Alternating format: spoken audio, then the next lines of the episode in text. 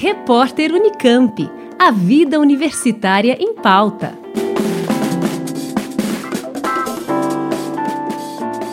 Você tem bichos de estimação em casa?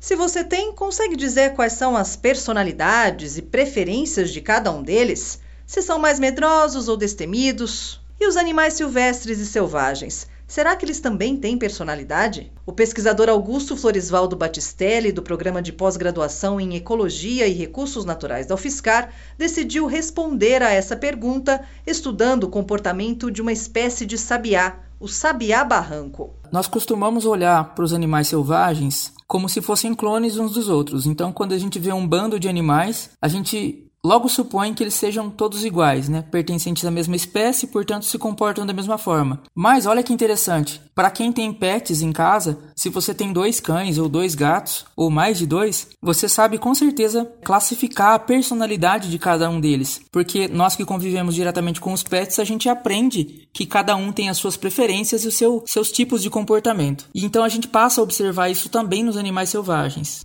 Durante quatro anos, o pesquisador monitorou mais de 300 ninhadas de sabiá barranco. A primeira constatação do estudo foi de que as fêmeas que faziam os ninhos em prédios tinham vantagens. Por exemplo, as fêmeas que fazem ninhos em prédios têm mais chance de conseguir criar os seus filhotes, porque os predadores têm dificuldade de acessar esses locais. Tanto para predadores terrestres que não conseguem escalar né, esses locais de paredes e pilares para alcançar os ninhos, e predadores aéreos também, porque algumas aves elas atacam ninhos, mas esses ninhos estariam mais escondidos dentro das construções, dificultando com que gaviões, gralhas e outros animais conseguissem localizar esses ninhos para se alimentar dos ovos e dos filhotes. E uma outra vantagem que a gente viu foi que as construções humanas, elas isolam mais o ninho termicamente, reduzindo a sua exposição a ventos e a chuvas, de forma que a temperatura dos ninhos localizados em prédios, ela permanece mais quente, cerca de 6 graus mais quente em média do que aqueles ninhos localizados em árvore. Com isso,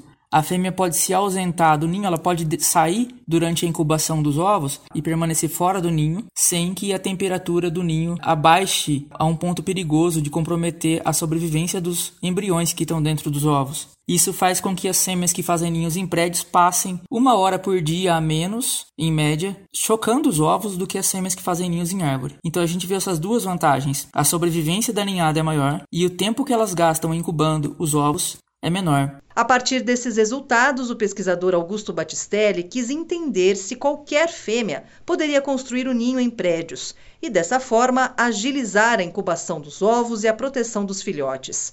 Para isso, ele monitorou 16 fêmeas que faziam ninhos em prédio e 12 fêmeas que faziam ninhos em árvores. O habitat onde esse estudo foi conduzido foi a própria, a própria área urbana da Federal de São Carlos, que tem prédios com grande quantidade de vegetação ao redor. Então existia ali a possibilidade de escolha para essas fêmeas fazerem ninhos em árvores ou em prédios.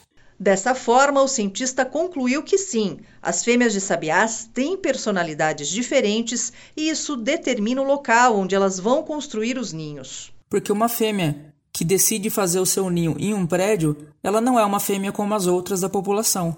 Ela tem uma predisposição maior a tolerar, por exemplo, a aproximação humana e a presença de objetos estranhos ali naquele ambiente, que uma fêmea que faça o seu ninho mais afastado, numa árvore mais isolada, ela não vai estar exposta a isso. Batistelli ressalta que os resultados da pesquisa podem explicar o surgimento de pragas urbanas e assim de um alerta sobre a relação entre os homens e os animais silvestres. A grande novidade do nosso estudo foi mostrar que existem vantagens relacionadas a fazer ninhos nos prédios e que apenas algumas das fêmeas de sabiá estão desfrutando dessas vantagens porque elas têm uma personalidade que permite a elas ocupar esses locais. Essa perspectiva ela pode ser extrapolada para outros cenários. Por exemplo, quando nós colocamos comedouros para atrair a fauna silvestre, é muito provável que nós eh, estejamos favorecendo indivíduos com uma personalidade que permita uma aproximação mais rápida desses comedouros. Quem sabe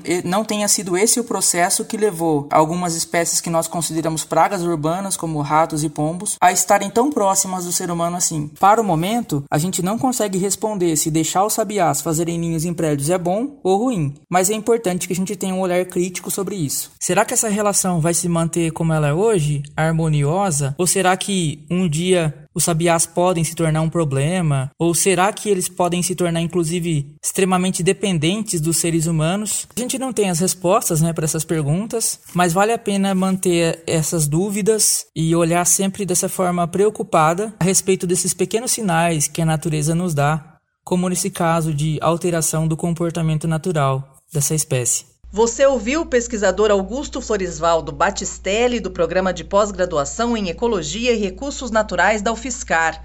Ele deu detalhes sobre a pesquisa que mostra que as fêmeas de uma espécie de sabiá, o sabiá barranco, têm medo de situações desconhecidas e por isso preferem fazer os ninhos em árvores, enquanto as que fazem ninhos em prédios e em outras construções humanas são mais corajosas. Alessandra Cuba, da Rádio Fiscar. Repórter Unicamp. A vida universitária em pauta.